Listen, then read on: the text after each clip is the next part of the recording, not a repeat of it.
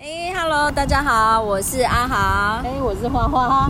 哎，我们今天在户外录音哦，呃，声音呢可能会有点吵，但大概就是风声。那大家就是呃想象一下，跟我们在如沐春风之下一起听我们今天的节目喽。春风现在很热哎，夏风。好，嗯。第二现在是七月耶，哦，七月好，今天今天刚好大家都在普渡啊，对对对。好，那第二集呢，我还记得吗？我们聊了一些冰山黑暗面的升官篇，这一集我们来谈谈商调这件事情吧。开始之前，我首先先感谢一些 IG 的网友啊，还有小朋友们热情的分享回意见回馈。那如果大家还有什么想了解、想知道的公务员生涯的哪一些困惑啦，想哪一些层面啦，都欢迎留言来告诉我们哦。那现在就让我们来进入这个今天的主题吧。那我们先进入第一个主题哈，所谓商调特快车，真的是在职场上商调有关系就没关系吗？原则上是这样，没错啦，但是也是有少部分的例外。但是少部分的例外，可能就是一趴，像你老公那一种啊。我老公是怎样？你老公不就是去上吊的时候，然后大家都找了关系，结果你老公没有找关系，结果你老公就上了，就没关系反而挣更好。对，但是你老公那个真的是特例，应该是职场公部门职场上大概只有一趴的案例吧。对，但是原则上是你通常是有一点关系，就比较容易有机会上啊。对。哦，你这样讲太没说服力了。你你这样讲很糊弄哎。哦，真的。逼你讲个案例出来。可是我自己的案例，好吧。听听的啦，知道的啦。是啊，这样说好了，因为我自己后来有当主管嘛，那我们也会去呃应征应征别人这样子。对。然后会有一些投履历过来的，但大部分这种可能就是非正式人员投履历过来，嗯、就可能会有议员就开始来关心说，哎，我。呃，有真的哦，对，有有有，如果有什么人什么样的人呐、啊，然后就是希望我们要录用他这样子。嗯，那这时候，那么我们为了跟议员保持良好的关系，那只要这个人真的没有很差的话，我们就会优优先。真的会用他吗？会会会，真的会优先，因为我们要跟议员保持良好的关系。哦，那我这边讲个反例哈，就是在学校的部分，好像就不是这样。真的？对啊，因为之前我有一个城乡局的朋友啊。他想要调回他们那个住家的附近的某所学校，哦，那就是干事啊，什么都无所谓，因为他就是想说能够就近照顾他小孩，啊，然后呃，我就那时候透过自己在教育局的职务之便，我就呃呃找了督学当地的那个当区的驻区督学一起去帮他去找校长，我们还跑到学校去，对对。哎、欸，我们直接跟校长官说、欸，哎、啊，然后校长满口答应，结果最后嘞，啊，真的假的？落榜，那就是你不够力了。我不够力，是你不够力。没有，我觉得好像校长学校不来这套啦。真的吗？嗯，对。哦、所以那时候才跟我老公说，哎，不用找关系。那如果这样子分析起来，应该是，如果你今天找的呃机关是属于政府机关、嗯、中央部会这一类的，呃，可能就是需要一点关系，会有一点帮助。嗯嗯，但是如果你是找学校啊这种比较地方性的，可能就不一定有很大的帮助。对，凭实力比较好。对，像你老公嘛，他找的就是学校嘛。对啊，他也是找学校，对，他就没有没有特别找人去讲，就上了这样。对，对好，那我们接下来进入第二个主题哈。就是很多人呐、啊，包括有之前有一些小朋友都来问说，该怎么样跟如果说真的商调函，对方也同意录取，那该怎么样跟长官沟通商调放人这件事情啊？诶，说实在的，我觉得这个是跟机关文化呃有一点关系耶，因为我以前待的机关啊，实在是流动率太高了。那你想想看嘛，你做老板的总不能让自己下面的员工一直不断的流失，那谁来做事？所以后来呢，他就会有内部规定。那他的内部规定呢，就是呃限制说，哎，比如说你刚调来，哎，三年内不能走。嗯。那再来是不是升官不能走啊？嗯、不是呃回乡不能走这样子。哇，对他没有，要不然他没有办法留住人，他没有办法培养一些把人培养到中阶，然后再去带下面的人。那就是机关烂，人家才想走啊。哎，机关忙啦。不要讲烂啦！哎，你做公务员这么久，也不晓得我们用字遣词要委婉吗？是机关嘛？哦，好好好，是的。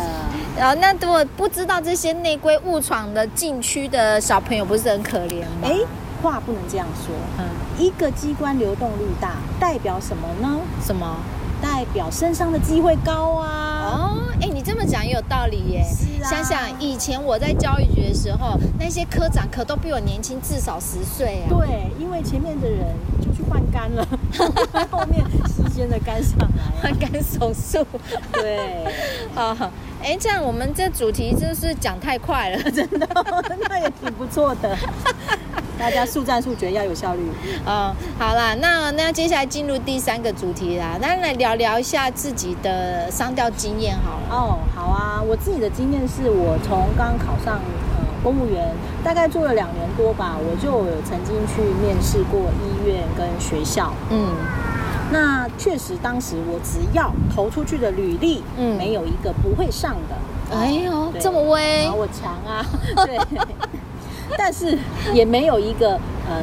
当时的机关要放我走，我就是那种一直被打。好惨哦！对，而且我是生哦，我当时去应征科员。哎，这段我怎么不知道？对对对，然后我那时候是应征科员，然后呃，当时的机关呃，我所占的缺，我记得是办事员。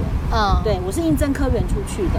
哦，对，但是那时候我都被挡下来，都不让我走，就知道我表现多好。谁挡你说？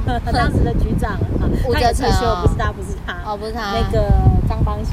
啊，都讲出来，好害怕。我也张邦熙是个很好的长官。嗯，对，呃，那呃，在后来在商调已经来到我应该是三年半前，嗯，因为我又被呃从这个机关又要被送到另外一个机关的时候，轮调了，你讲到像柬埔寨的人口贩子，对对，从金边再送到其他地方去，对 对，就是那我就不想嘛，所以我就开始又投履历了。那这时候我年纪已经来到了，呃，进入四要迈向五的年纪了，然后再加上我，哦，对我再加上我已经是八职等的主管，哦，对对。对，所以你会发现这时候你投出去的履历，你可能会找相当于八或九的职缺，那这时候就会找你去面试的就非常非常的少，嗯、大概丢出去的五个，可能只会有两个或三个才会找你去面试，这样很高了呢。对，但是面试完了呢？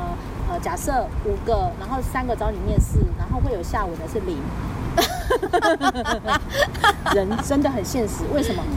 因为我的状况变成说，通常去面试的时候，他们都会质疑说，你已经是主主管了，你还能作为承办人吗？哦、因为在中央机关八到九都算是高级承办人，是啊，没错，对，没错，所以他们会质疑你还能做承办人吗？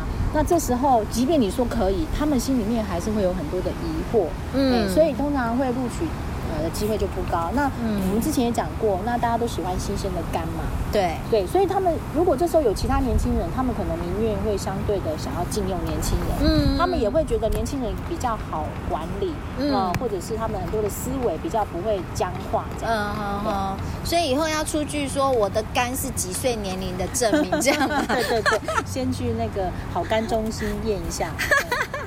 那我这边也谈一下，就是呃我自己的经历啦，就是像我自己，比从公务局有商调到建设局，你就把它讲出来。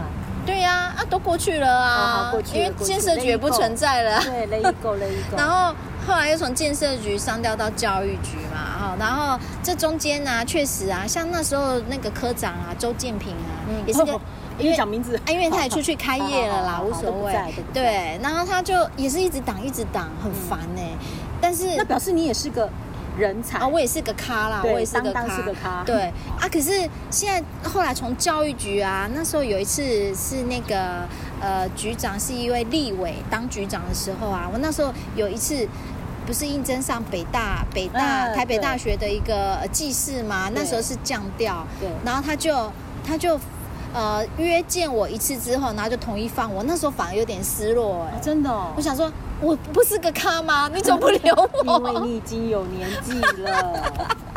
对吧？所以啊，其实被未留呢，其实有有时候很烦，可是没被未留，有时候也很失落、欸，哎。嗯，没错没错。哎、欸，你好像跳跳这个主题要跳的有点远、啊，要有点远哦。对呀、啊，没关系，大家不要接，因为我刚喝了一罐啤酒，有点呛。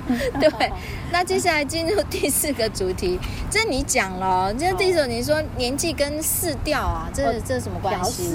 调调调适，对。哦呃，其实哈，随着年纪越长，我们可能会因为我们人生的变化，你可能因为结婚生子，啊，你可能着重的重点不再会以工作为主。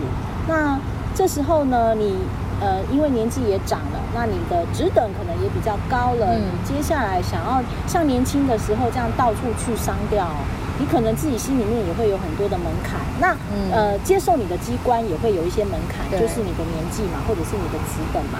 对，所以我觉得这时候你相对要投履历的，呃，可以选择性也会变得比较少。那如果想要多经历的话，我会建议说，其实，在年轻的时候呢，多去历练不一样的机关，因为真的随着年纪大了，有了不一样的经历跟呃人生的重点之后，嗯、你可能不见得能够随心所欲的想要去哪里就去哪里了。嗯，对，其实就是说出来就是个面子问题吧。嗯、人越老了，那个面皮越薄了，越拉不下脸来。啊，比如说像我们同期的，现在都当长官的，他会哪有可能像我这样去丢个科员缺，是吧？对对对啊，根本连想都看都不会看的东西嘛。可能即便你对这个工作有一点兴趣，但是因为他可能只是承办人的职缺，好，可能是六七职等的。那现在你可能已经八九职等了，你可能不见得会去投这样的缺。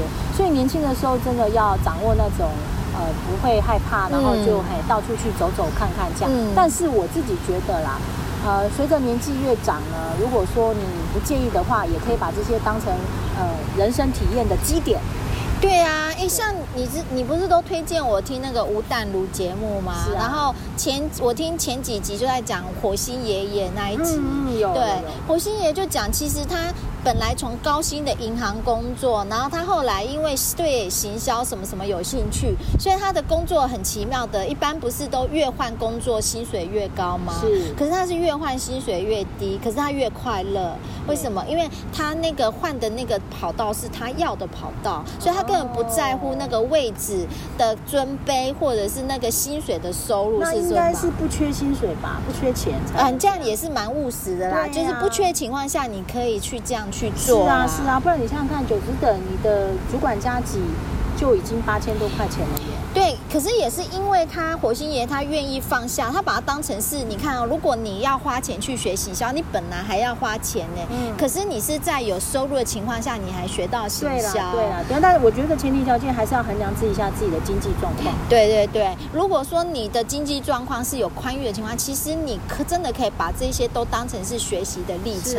你想有人付学费给你学，这不好吗？哎，你讲到这个哈，嗯，我可以跟你分享我们最近竞争的面试。是一位五十二岁的人，哇，比我大、欸。对对对，他昨天才来面试的。然后呢，他说他自己之前呃是念电机的，那他因为对于建筑设计非常有兴趣，哦、所以他又再去念了一个学士学位，是建筑设计。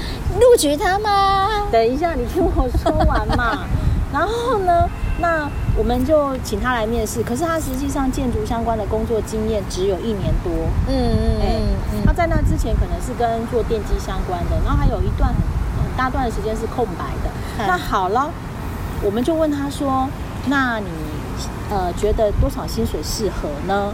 你猜猜看，他开多少？如果是我没有经验要去跟人家学习，我跟你讲，三万我都接受啊。哎，他开三万一。哦，三万一 的没有啦，你跟我讲三，你跟我讲两万九，我也 OK 啦。然后他因为五十二岁了，我就问他说：“哎，三万一，您家庭经济状况负担得起吗？”他说可以，所以这就呼应你刚刚讲的火星爷爷讲的嘛。嗯，对，因为他对这个行业很有兴趣。对对啊，所以他呃便宜的薪水他是可以接受，因为他就是想要呃。